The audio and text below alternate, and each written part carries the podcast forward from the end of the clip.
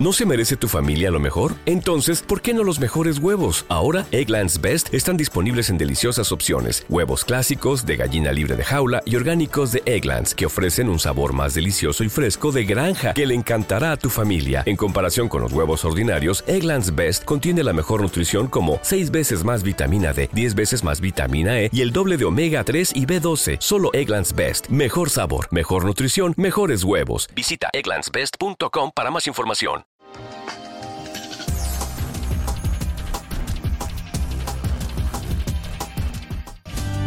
Y ahora pasamos al consejo de la palabra del Señor con Edgar Calderón. Bendito sea el nombre precioso de Cristo, Lucas capítulo 16 y su verso 22. Lucas capítulo 16 y su verso 22 para la gloria del Señor. Dice la santa palabra del Señor. Lucas capítulo 16 y su verso 22. Aconteció que murió el mendigo y fue llevado por los ángeles al seno de Abraham. Y murió también el rico y fue sepultado. Póngale atención al seno de Abraham. Grábeselo. Y fue sepultado. Verso 23. En el Hades, que también se puede traducir como Gehen o Geena, que en español se diría infierno. Alzó sus ojos, estando en tormento. Y vio de lejos a Abraham y a Lázaro en su seno. Entonces él, dando voces, dijo, Padre Abraham, ten misericordia de mí, y envía a Lázaro para que moje la punta de su dedo en mi lengua y refresque mi, lengua, porque estoy atormentado en esta llama. Pero Abraham le dijo, Hijo, acuérdate que tú recibiste tus bienes en la tierra, y Lázaro también sus males. Pero ahora este es consolado y aquí tú eres atormentado. Póngale atención al 26. Además de todo esto, una gran cima está puesta entre nosotros y vosotros, entre nosotros y ustedes. De manera que los que quieren pasar de aquí a allá no pueden, ni de allá para acá. Entonces le dijo, te ruego, Padre, que envíes a casa de mi Padre, porque tengo cinco hermanos, para que les testifique a fin que no vengan ellos también a este lugar de tormento. Verso 29. Abraham le dijo, a Moisés y a los profetas, tradúzcase a Moisés y a los predicador, a predicadores tienen. Óiganlo. Entonces dijo, no, no, padre Abraham, pero si alguno fuera de ellos de entre los muertos se arrepentirán. Verso 31, mas Abraham les dijo, si no oyen a Moisés y a los predicadores, tampoco se persuadirán, aunque alguno de los muertos se levantare. Padre, te adoro, te alabo y te bendigo. Te doy gracias por tu palabra y por el privilegio de predicarla, de exponerla y de disfrutarla. Permite, Padre, que este pueblo pueda tener mente dócil, oído dispuesto y corazón alerta. Gracias, Señor. Amén. Por ahí sentaros. Queridos y apreciados hermanos, cuando era niño leí en un cementerio algo que me impactó, porque esta es la filosofía eh, humanista. Según el humanismo, dice, eh, eh, entrando a este cementerio, dice, aquí yacen los que un día vivieron y hoy viven en el descanso. La gente convencional tiene la idea que al morir se descansa. Otro letrero más abajo decía, la vida de los muertos existe en la mente de los vivos. mientras perdure el recuerdo, el muerto sigue vivo. Teoría humanista poesía, cuento. Pero ¿qué en realidad es lo que pasa cuando una persona muere? En Lucas capítulo 16 y verso 22, el Señor Jesucristo nos da una parábola. Habrá alguien que dice, no hermano, esta era una figura literaria. Pero lo que dice aquí el Señor Jesucristo en el ámbito no literario, sino en el ámbito certero, literal, Está hablando de la vida y de la muerte y de la subsecuente realidad un instante después de muerte. Aquí el Señor para enseñarnos, sabe que las parábolas eran formas como cuando usted va a la escuela y le preguntan y le dicen, Pedrito, si yo tengo dos manzanitas y un bananito, ¿cuántas frutas tengo? Tres, señorita. Ok, para que entendieran. Si tengo las dos manzanitas y el bananito y me como una manzana, ¿cuántas quedan?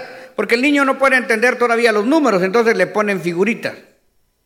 Eso era lo que el Señor hizo para que la gente pudiese entender y utilizó las dos figuras. Lázaro, el mendigo, y al rico. Ni siquiera se digna decir cómo se llamaba el rico, pero le pone Lázaro al mendigo. Uno, obviamente, vivió en gracia delante de Dios. No se salvó porque era pobre y el otro no se perdió porque era rico, porque hay ricos que se salvan y pobres que se pierden. Aquí el punto es de que uno se salvó y otro se perdió. ¿Qué es salvarse? Salvarse es vivir eternamente con Dios y escapar de la segunda muerte, porque la primera muerte, como sea, todos la vamos a pasar, a menos que estemos vivos cuando Cristo venga. Lo vimos el domingo pasado. Pero de los mortales, los que estamos aquí, y Cristo no viene en estos días o mañana pasado, cuando el Señor nos mande a llamar, todos pasaremos, por la primera muerte. Pero no tenemos parte de la segunda muerte, porque la primera muerte solamente separa el cuerpo del espíritu la primera muerte. Pero la segunda muerte separa al hombre de Dios eternamente. Entonces, cuando nosotros aceptamos a Jesucristo como nuestro único Salvador, en ese momento recibimos la vida eterna. Y no hay condenación, de acuerdo a Romanos capítulo 8, para aquellos que están en Cristo Jesús, porque han pasado de muerte a vida. A ver, ¿cuántos salvos tengo yo aquí esta noche? Yo creo que los perdidos no vinieron, se quedaron perdiendo. Dele un aplauso fuerte al Señor. Aquí están los salvados. A ver los salvados, denle un aplauso fuerte al Señor. Ok. Alguien dirá, hermano, pero entonces tengo que esperar yo hasta la vida eterna para ser feliz. No, Señor, la salvación se divide en dos grandes esferas, la salvación presente y la salvación futura. La salvación presente es que usted ya tiene a Cristo en sus necesidades, en sus enfermedades, en sus tribulaciones, en todo lo que le pase. Usted ya va a sufrir con anestesia, tiene un lugar a donde correr, a donde acudir, a quien gemir y a quien pedir. Eso es ser salvo ahora. Es ser sano ahora es ser feliz ahora. Mientras llegamos al cielo de ahí, hacemos un cielito aquí. Aquí ya estamos salvos, estamos confortables, esperando la salvación eterna. Amén. Los que están perdidos ya se están perdiendo aquí, están llorando, están sufriendo, se están lamentando y cuando se mueran todavía les espera el juicio eterno. Qué triste, ¿no es cierto? Entonces vemos que aquí el mendigo está bien con Dios y se muere. Un fragmento, un instante después de muerto, vienen los ángeles y se lo llevan. ¿A dónde se lo llevan? Diga conmigo, seno de Abraham. Ya no está el seno de Abraham. Más adelantito se lo voy a explicar por qué. Ahora ya no es el seno de Abraham, es el paraíso. Acuérdense que Dios puso el paraíso en la tierra. El hombre lo perdió, vendió su autoridad al enemigo por causa del pecado. Pero ahora el paraíso es restaurado y está en el cielo. Bajará con una ciudad extraterrestre, si usted lo quiere llamar así, una ciudad extraconvencional, la Nueva Jerusalén del capítulo 21 de Apocalipsis, que vendrá otra vez a la tierra. Y el paraíso otra vez estará en la tierra. Por el momento el paraíso está en el cielo. Y se lo voy a mostrar por la Biblia más adelantito. Entonces se murió el mendigo, perdón, se, se murió Lázaro, el mendigo, sí. Y fue inmediatamente, vinieron los ángeles y se lo llevaron al seno de Abraham. Pasó un poquito de tiempo y también murió el rico. Pero he aquí, a la hora de morir, la Biblia no lo dice, pero fue hallado en tormento, es lo que dice la Biblia. Lo digo yo, para que lo podamos entender. Un fragmento, apenas se le paró el corazón al rico y pum, vinieron los demonios y se lo arrastraron y se lo llevaron a un lugar de tormento que en la Biblia se llama Gehen, Geena o infierno. Ahí, e, este, este, es literal, esto no solamente es para el rico, ni es solamente para Lázaro.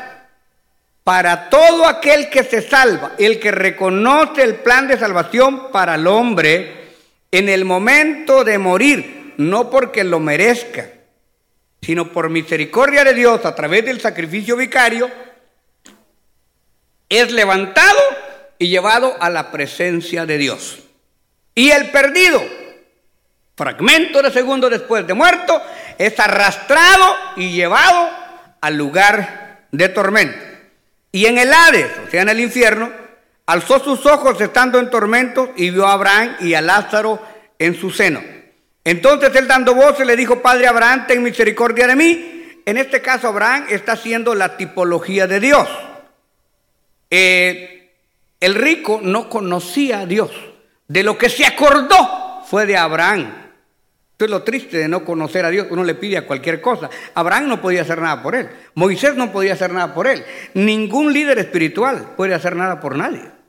Ni Pedro, ni María, ni Juan, ni Magdalena, nadie. El único que puede tener misericordia de nosotros es Jehová Dios a través de Cristo mientras estamos vivos. Dije mientras estamos vivos. Por ahí la religión tradicional dice que si uno deja suficiente dinero, le pueden hacer misas, novenarios, responsios, y que a través de muchas misas el, muertito es pasado al purgatorio, después al limbo, y por último sale del infierno y es llevado al cielo qué bueno fuera. En vez de comprar aseguranza de vida, compraríamos aseguranza de purgatorio. Para tener eso. Otro más aventado allá en, en el antiguo Guatemala, un sacerdote decía que cayendo el dinero en el cofre y soltando el alma del infierno para trasladarlo al paraíso. Eso no es cierto. Media vez se murió, se murió. Nadie puede interceder por los muertos. O sea, tenga mucho cuidado. Usted como vivo no debe de estar hablando con los muertos, ni intercediendo por los muertos, ni pidiéndoles favores a los muertos, porque los muertos nada saben. Los muertos o están en la presencia de Dios adorándole o están sufriendo en el infierno. Los muertos no oyen. Los muertos no vienen para comer ayote, ni elote, ni caldos para el día de los difuntos. Los muertos no se convierten en, mariposas o no se convierten en palomitas que andan volando. Se murieron, se murieron. Entonces es, una cruda realidad, pero esto es lo que nos enseña la Biblia. La Biblia dice que murió el salvado, o sea, el mendigo, y se fue al paraíso. Murió el rico y ¡pum! Se fue al infierno. Pero este allá se acuerda de Abraham, que medio había leído la Biblia. Que padre Abraham envía a Lázaro, se acordó, porque este era el que él mandaba siempre, era su mandadero, era su mozo en la tierra. Pero ya en el cielo nadie es mozo de nadie. Envía a Lázaro. Miren, mira, antes le tenía asco, no lo sentaba a la mesa. El pobre Lázaro comía de lo que caía de la mesa. Ah, pero ahora no importa que sea el que tenía llagas, el que se estaba pudriendo vivo. Ahora manda a Lázaro. Vamos a suponer que Lázaro tenía lepra. Una enfermedad infectocontagiosa que es pura materia. La carne se le está cayendo a uno mientras todavía está vivo. Esto da asco, tiene un color horrible. Pero ahora al rico se le olvida que Lázaro está leproso, se le olvida que está enfermo y se le olvida que está pobre. Pero que moje un poco su dedo en agua y que se lo ponga en la lengua. Imagínese usted el tormento. Dice que el infierno es un lugar donde el fuego nunca se apaga y el gusano nunca muere. Yo les he enseñado a ustedes en otras predicaciones que si quiere experimentar más o menos cómo es el infierno, prenda la estufa, ponga un comal, prenda las cuatro hornillas, espere que se ponga rojo el comal y siéntese un ratito. Y todavía eso no es el infierno en sí. O métase a un horno donde hacen pan y que lo metan con una paleta a ver cuánto tiempo aguanta adentro. El tormento era tal que dice que moje mi dedo que moje su dedo y lo pase en mi lengua. Y le dice, no se puede. Hay una gran cima. Alguien, escuché una predicación que me dio, no sabía si, llorar o reír por tanta ignorancia. Una predicación que decía que el cielo y el infierno estaban juntos. Ah, si el cielo y el infierno están juntos, ¿yo qué estoy haciendo en la iglesia? No, aquí dice claramente que una gran cima nos separa. O sea, los que están en el infierno no pueden pasar al cielo. Y los que están en el cielo no pueden pasar al infierno. Los que se salvaron, se salvaron, y los que se perdieron, se perdieron. Ahora, hay un solo caso bíblico, 1 Pedro 3:19, cuando Jesucristo fue a salvar los que se habían perdido en los días de Noé, porque estos no oyeron el mensaje de Noé. Noé no le predicó a nadie. Noé solamente hizo el arca. Por eso no dice que es predicador, sino pregonero de justicia. Una gran diferencia entre predicador y pregonero. Entonces, a esto sí, a los espíritus encarcelados, Jesucristo fue y los sacó de ahí porque no habían tenido una oportunidad. Es la única vez. Y bueno, volviendo al punto, cuando le dicen que hay una cima, entonces dice, Bueno, entonces por favor, que vaya uno de los muertitos, que se aparezca en la casa y que le diga a mi familia que se arrepienta. Por favor, pero qué necio el hombre, ¿no? Y le dice, mira, ya tienen a los predicadores, ahí hay misioneros de palabra ungida. Si no le oyen a los vivos, menos se van a percibir si se levanta uno de los muertos. Imagínese usted, se le aparece su abuelita a medianoche, en vez de arrepentirse, asusta más. O sea que una vez se murió, se murió. Ahora, vamos a ir un poquito más a ver qué es lo que pasa con los perdidos que van al infierno. Lucas capítulo 12, verso 5. Pero os enseñaré, dice el Señor literalmente, y esto ya no es parábola. Esto es en medio de una predicación, Lucas 12, 5. Pero os enseñaré a quién debéis de temer. Temer aquel que después de haber quitado la vida tiene poder de echar en el infierno, si os digo a este temer. La gente le tiene miedo al diablo, o le tiene miedo a los espantos, o que le apaguen o que le prendan la luz, o le tiene miedo a cualquier cosa. Aquí dice que no tenemos que tenerle miedo a nada, a nadie, sino que le tengamos temor y miedo a Dios. Dice, temer aquel que después de haber quitado la vida, solamente Dios puede quitar la vida, tiene poder de echar en el infierno. Si os digo a este temer. Usted no le tema ni a la muerte, porque la muerte solamente es un espíritu enviado para pasar el, al hombre, a la mujer de una dimensión a otra dimensión. Y ese espíritu que se llama muerte también será destruido. Oh muerte, le dijo Jesucristo, yo seré tu muerte. Oh sepulcro, yo seré tu aguijón. La muerte también será destruida porque ya no habrá más muerte. Pero en este momento la muerte está haciendo su trabajo. Así que tenemos que tenerle miedo a Dios y no a la muerte. De, de, eso de que la santa muerte y que a ponerle sus veladoras y que la muerte lo va a proteger. La muerte no protege a nadie. La muerte está haciendo su trabajo de llevárselo uno por uno. Ese es el trabajo de la muerte. No es ayudar a nadie. Marcos capítulo 9, verso 47. Dice la palabra, si tu ojo te fuere ocasión de caer, sácalo Mejor es entrar en el reino de Dios con un ojo que teniendo dos ojos ser echado en el infierno. Y hay tantas citas del infierno, hay algunas eh, creencias teológicas por ahí que dicen que como Dios, siendo un ser tan bueno, hizo un infierno para sus hijos. Aclaro, Dios no hizo el infierno para el hombre.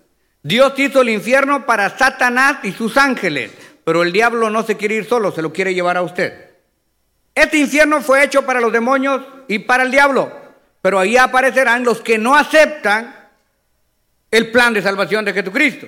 Jesucristo no vino a condenar al mundo, Jesucristo vino a salvar al mundo, pero nosotros no aceptamos la salvación. Se lo pongo de otra manera. Usted está en medio del mar, se está ahogando. Entonces pasa un barco y le tira una cuerda, pero usted no agarra la cuerda. Le tira otra cuerda, usted no agarra la cuerda, viene un tiburón y se lo come. ¿Quién tuvo la culpa? El que no agarró la cuerda. O sea, Dios nos da el plan de salvación. Él no quiere que vayamos al infierno, pero si somos necios, ahí apareceremos.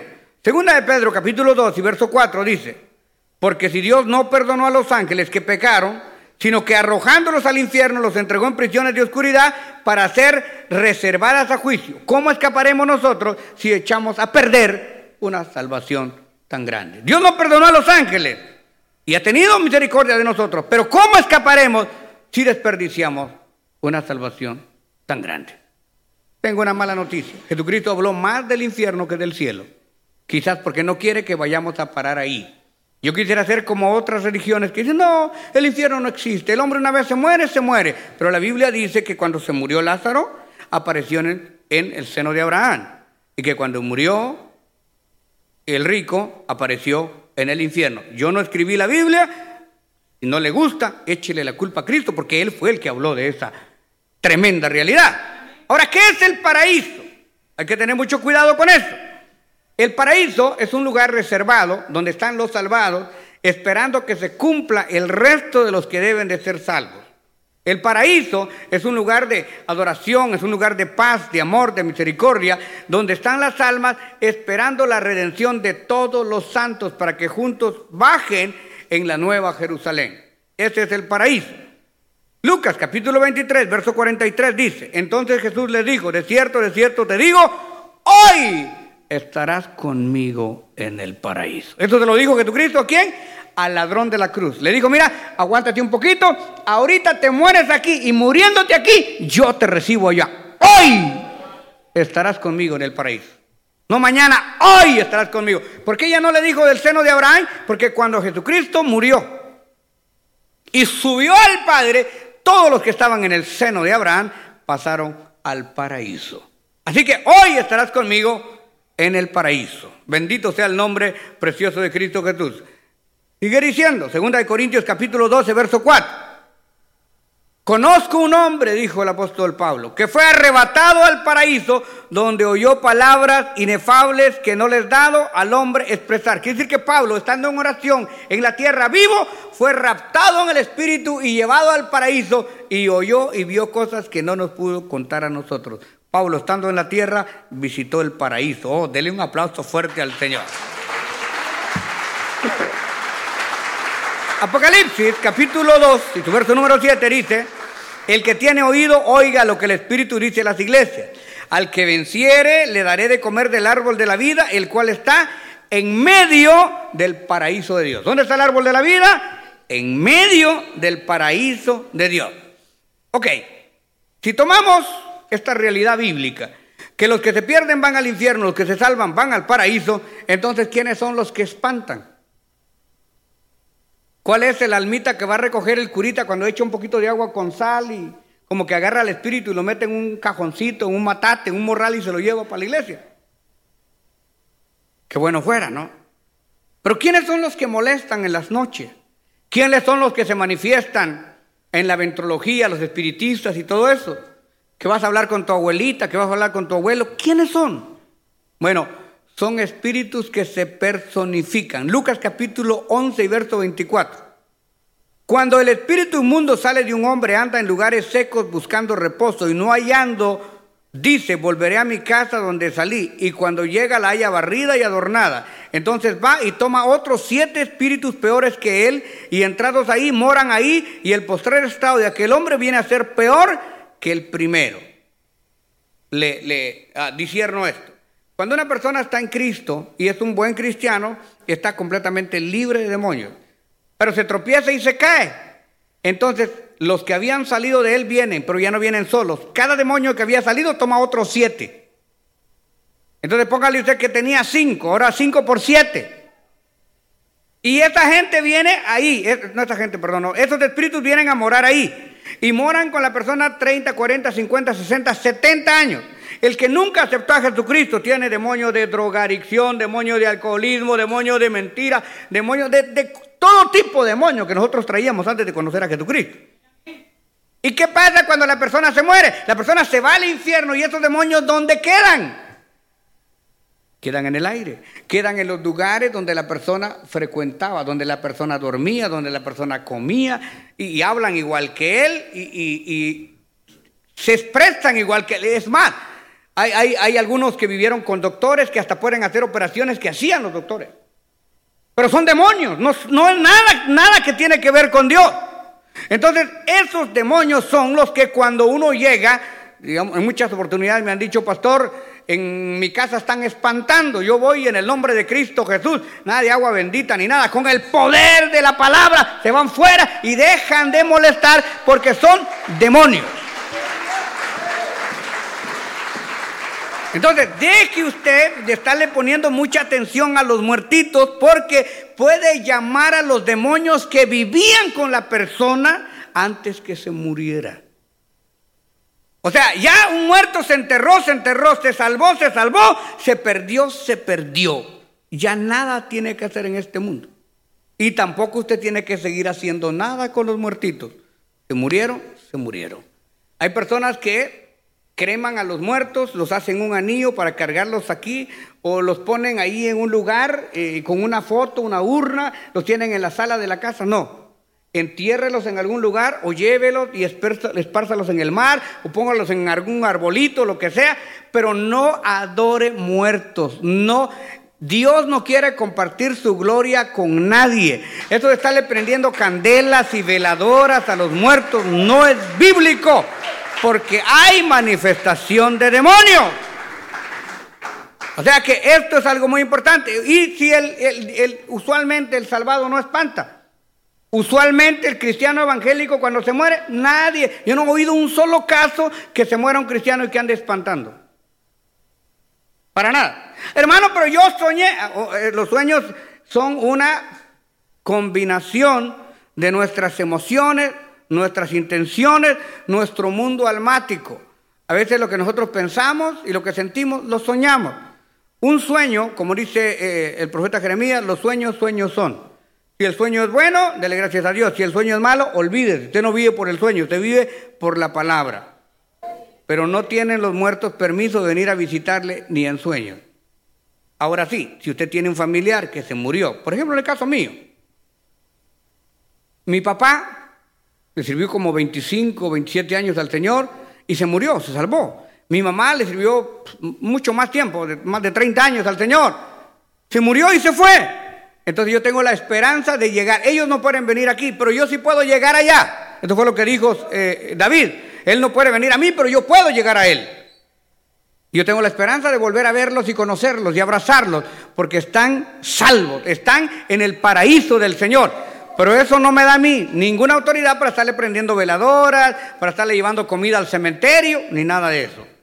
Ellos están allá en la presencia del Señor y su cuerpo obviamente ya se desintegró aquí en la tierra. Ahora, los muertos, los perdidos y los salvados, los dos, van a tener resurrección de muertos. Van a resucitar, unos para vida eterna y otros para condenación eterna. ¿Y dónde dice esto, pastor? Daniel capítulo 12 y verso número 2. Anótelo y si no después vuelva a ver el mensaje en todas mis plataformas. Ahí está para que pueda agarrar las citas a ver si le dije la verdad o no. Daniel 12, 2. Muchos de los que duermen en el polvo de la tierra serán despertados, unos para vida eterna y otros para vergüenza y confusión perpetua. Unos resucitan para vida y otros resucitan para muerte, que es la segunda muerte, la separación directa con Dios. Primera de Tesalonicenses capítulo 4, verso 16 dice, porque se tocará trompeta, porque el Señor mismo, con voz de mando, con voz de arcángel, con voz de y con trompeta de Dios, descenderá del cielo, y los muertos en Cristo resucitarán primero. Los muertos, en Cristo, resucitarán primero.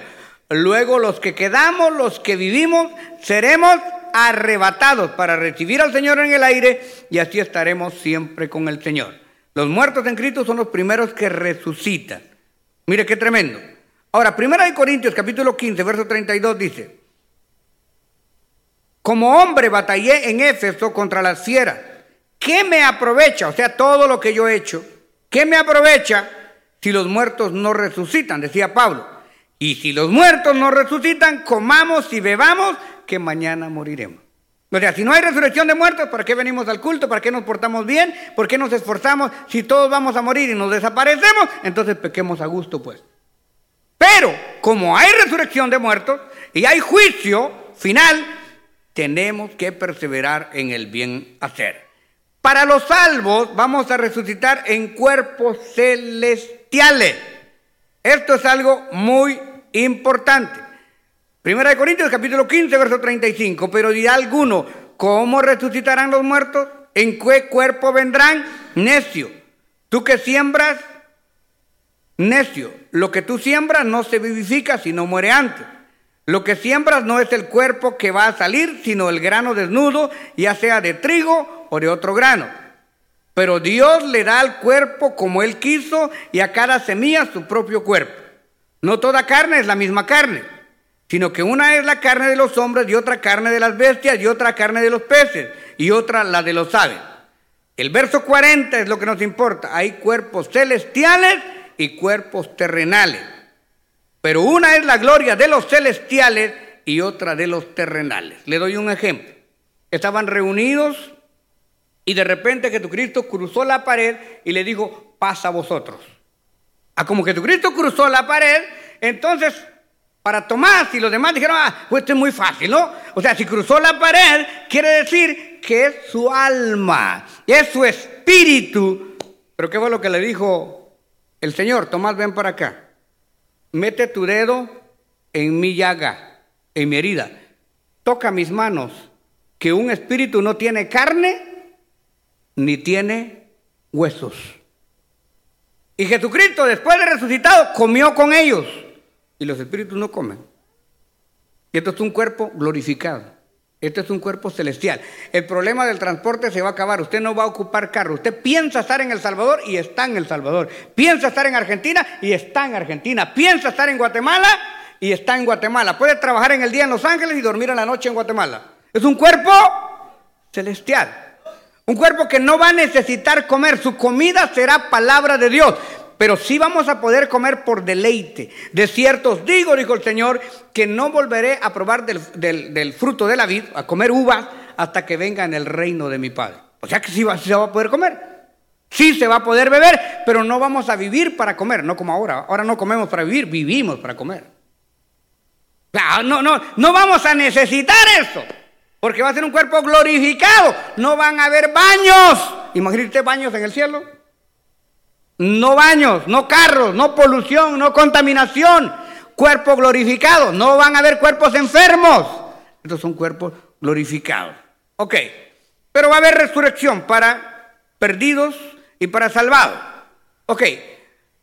Los salvados no van a ir al juicio del trono blanco a recibir castigo. Los salvados van a ir al tribunal de Cristo para recibir galardones. Romanos capítulo 14, verso 10. Pero tú, ¿por qué juzgas a tu hermano? O tú también, ¿por qué menosprecias a tu hermano? Porque todos compareceremos ante el tribunal de Cristo. Aquí está diciendo, no se juzguen en la iglesia, no se echen la culpa el uno al otro, los dos son creyentes, los dos son hermanos, no se juzguen los unos a los otros, porque juntos los cristianos compareceremos ante el tribunal de Cristo. Segunda de Corintios capítulo 5 y verso 10. ¿Qué dice? Porque es necesario que todos nosotros comparezcamos ante el tribunal de Cristo para que cada uno reciba según lo que ha hecho mientras estaba en el cuerpo, sea bueno o sea malo. Vamos a recibir entonces galardones en el tribunal de Cristo. Ahora, la resurrección de los perdidos, ¿para qué resucitan? Porque va a haber, mire, los primeros, los salvados, resucitan en el arrebatamiento. Los perdidos no resucitan en el arrebatamiento, se quedan en el infierno y en el sepulcro bien muertitos hasta que pasen mil años. Entonces va a ser la segunda resurrección para los perdidos. Bienaventurados los que tienen parte en la primera resurrección. La primera resurrección es la de los salvados. Para los perdidos, Apocalipsis 20:11. Y vi un gran trono blanco y el que estaba sentado en él, del cual huyeron el cielo y la tierra, y ningún lugar se encontró para ellos. Y vi a los muertos, grandes y pequeños, de pie ante Dios, y los libros fueron abiertos, y otro libro fue abierto, el cual es el libro de la vida. Y fueron juzgados los muertos por las cosas que estaban escritas en los libros según sus obras. El mar entregó sus muertos, o sea, los que se ahogaron o los que cremaron y esparcieron en el mar, etcétera, etcétera. El mar entregó sus muertos que había en él y la muerte y el Ares entregaron los muertos que había en ellos. Y la muerte, o sea, el espíritu que transporta, ¿no? Y el infierno entregaron los muertos que habían en ellos y fueron juzgados cada uno según sus obras. Verso 14. Y la muerte y el Hades fueron lanzados al fuego, que es la muerte segunda. Oiga bien, la muerte y el Hades, el mismo infierno. O sea que aquí tenemos que tener cuidado porque el infierno no es el lago de fuego. De acuerdo a lo que se ha encontrado en el centro de la Tierra, un comando de científicos rusos que, excavaba la Tierra para, para ver minerales, que ustedes vieron, eso se, dio a conocer mundialmente, los gemidos del infierno que están en el centro de la Tierra. Y bueno, y se cree que es factible porque toda esa energía geotérmica viene del centro de la Tierra, porque explotan los volcanes, porque sale fuego y lava, porque el dinamo de la Tierra tiene una combustión interna que arde y por aquello que alguien dice, pero la materia no puede arder, ¿quién dice que no? Hasta el agua arde. ¿Qué es lo que emana un volcán? Fuego, ceniza y lava. Agua ardiendo, pues. El agua cuando ya el incendio es demasiado no puede apagar el fuego. Es algo terrible, es una combustión, una mezcla de oxígeno y gases. Esto está en el centro de la tierra. Primera de Pedro 3:19 dice que Jesucristo descendió a las profundidades de la tierra. O sea, estuvo tres días en el infierno para arrebatarle al diablo los que estaban ahí injustamente. Entonces, ese es el infierno. Pero ahora dice que la muerte y el infierno fueron lanzados ¿dónde? En el lago de fuego. Esto yo no se lo puedo comprobar, no está en la Biblia, pero dicen los científicos que si el sol, eh, o sea, en, en el sol caben miles de tierras. O sea, es, el sol es un lago de fuego. Es tanta la intensidad del calor del fuego que hay en el sol que si un planeta, un astro, una sonda se acerca todavía a unos 100 mil kilómetros antes de llegar se derrite. Entonces, literalmente una tierra puede nadar en el sol. Yo no estoy diciendo que es el sol, puede ser otro astro mucho más grande pero es un lago de fuego que arde por los siglos de los siglos, de los siglos, de los siglos. Y el infierno y la muerte, y no solamente eso, hay otros inquilinos que van a vivir ahí sin pagar renta. La bestia, el anticristo, el falso profeta, la muerte y el infierno, cuando menos cinco, que se los voy a mencionar ahorita, van a ir al lago de fuego. ¿Y por qué les dije yo que este tormento no era para los creyentes, sino para los inconversos? Porque dice que el que no fue hallado en el libro de la vida, nótese, no dice que fue tirado al infierno, y ahí al infierno ya está de vacaciones. Dice que fue lanzado directamente al... Si la gente entendiera la Biblia, no estaría murmurando, no estaría criticando, no estaría dividiendo iglesias. ¿Usted cree que todos estos pastores que han dividido iglesias y tienen congregaciones que Dios nunca los llamó? que en vez de ganar un alma la perdieron, que saber cuánto le costó al verdadero pastor ganar las almas, y ellos solo se las llevan para entretenerlas y perderlas. Si entendiéramos eso, estaríamos aquí antes que empezar el culto. Si entendiéramos eso, no nos perderíamos una vigilia, no nos perderíamos un ayuno. Si entendiéramos eso, no desecharíamos un privilegio de parte de Dios. Lamentablemente, nos hemos dedicado a puro culto y no conocemos Biblia. 14. Y la muerte y el Hades fueron lanzados al lago de fuego, que es la muerte segunda, que es la separación con Dios. Y el que no se halló inscrito en el libro de la vida fue lanzado al lago de fuego. Y vi un gran trono blanco y el que estaba sentado en él, delante del cual, del cual huyeron la tierra y el cielo, y ningún lugar se encontró para ellos. Y vi los muertos grandes y pequeños de pie ante Dios y los libros fueron abiertos y otro libro fue abierto, el cual es el libro de la vida, y fueron juzgados los muertos, juzgados los muertos, pero no los muertos en Cristo, sino los muertos sin Cristo, por las cosas que estaban escritas en los libros según sus obras. Y el mar entregó los muertos que había en él, y la muerte y el Hades entregaron los muertos que habían en ellos, y fueron juzgados cada uno según sus obras. Y la muerte y el Hades, la muerte y el infierno fueron lanzados al lago de fuego, y esta es la muerte segunda y el que no se halló inscrito en el libro de la vida fue lanzado al lago de fuego. Apocalipsis capítulo 20, verso 10. Oiga, estos son los últimos inquilinos. Y el diablo que los engañaba fue lanzado al lago de fuego y azufre. Aquí aclara más, fuego y azufre, donde estaba la bestia y el falso profeta. Y serán atormentados día y noche por los siglos de los siglos. Ahora yo quiero recapitular entonces. ¿A dónde van los muertos? Por lo que acabamos de leer con los argumentos bíblicos que le di, el hombre, un fragmento de segundo después de morir, si es salvo, se va al paraíso. Como le dijo Jesús al ladrón de la cruz, hoy estarás conmigo en el paraíso.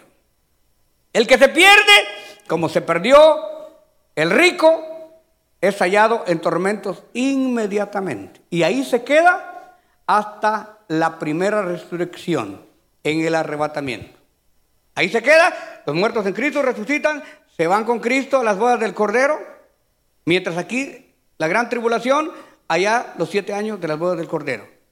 Después de eso empieza el reino milenial. Todavía los muertos están en el infierno, nadie resucita.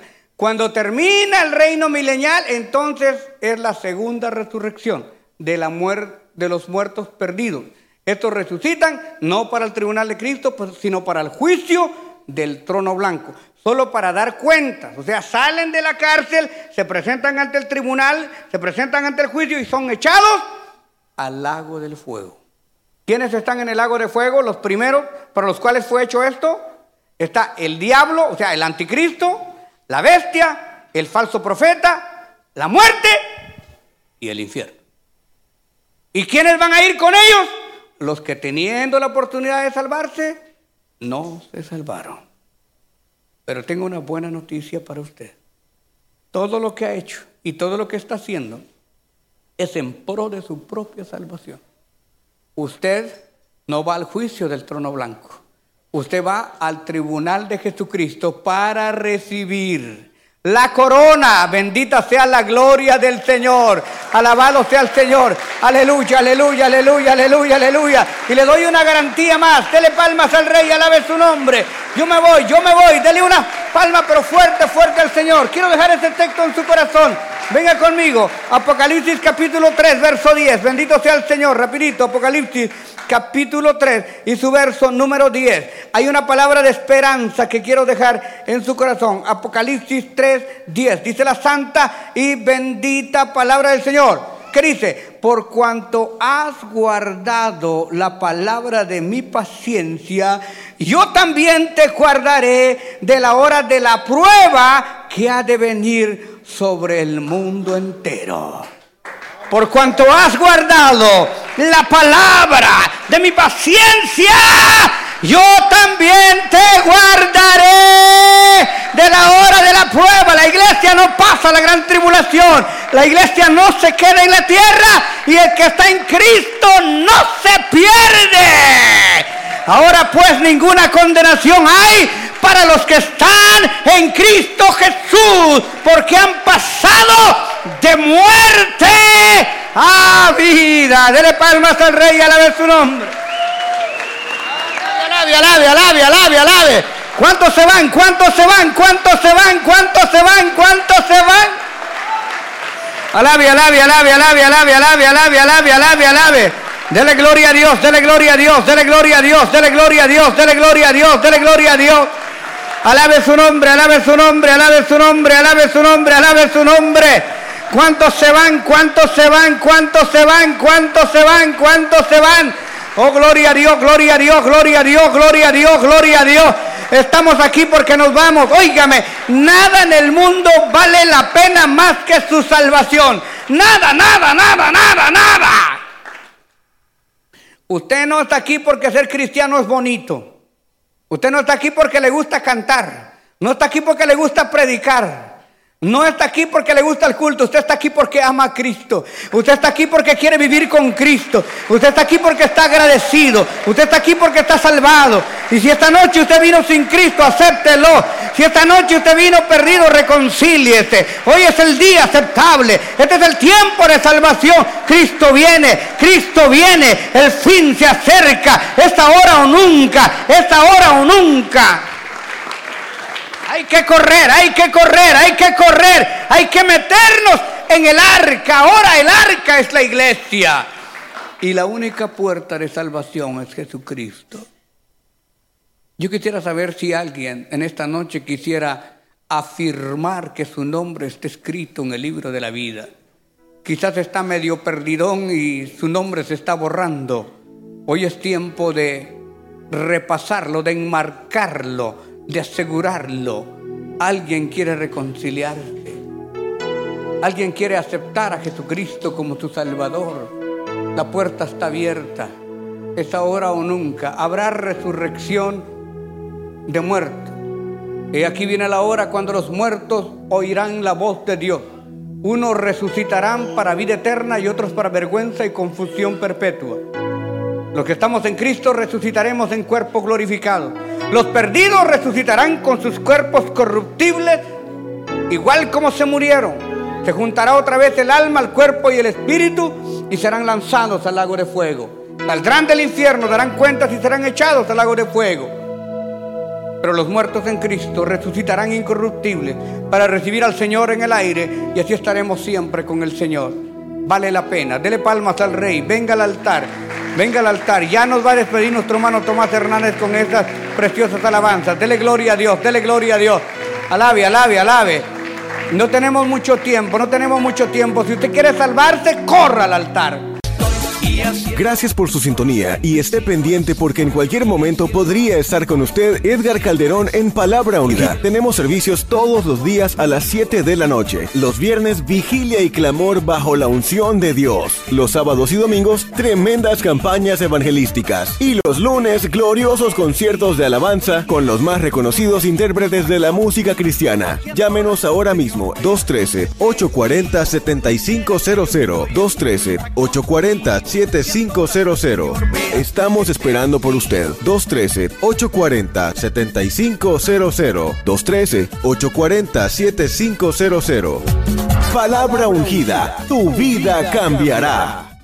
En Sherwin Williams somos tu compa, tu pana, tu socio, pero sobre todo somos tu aliado, con más de 6.000 representantes para atenderte en tu idioma y beneficios para contratistas que encontrarás en aliadopro.com. En Sherwin Williams somos el aliado del PRO.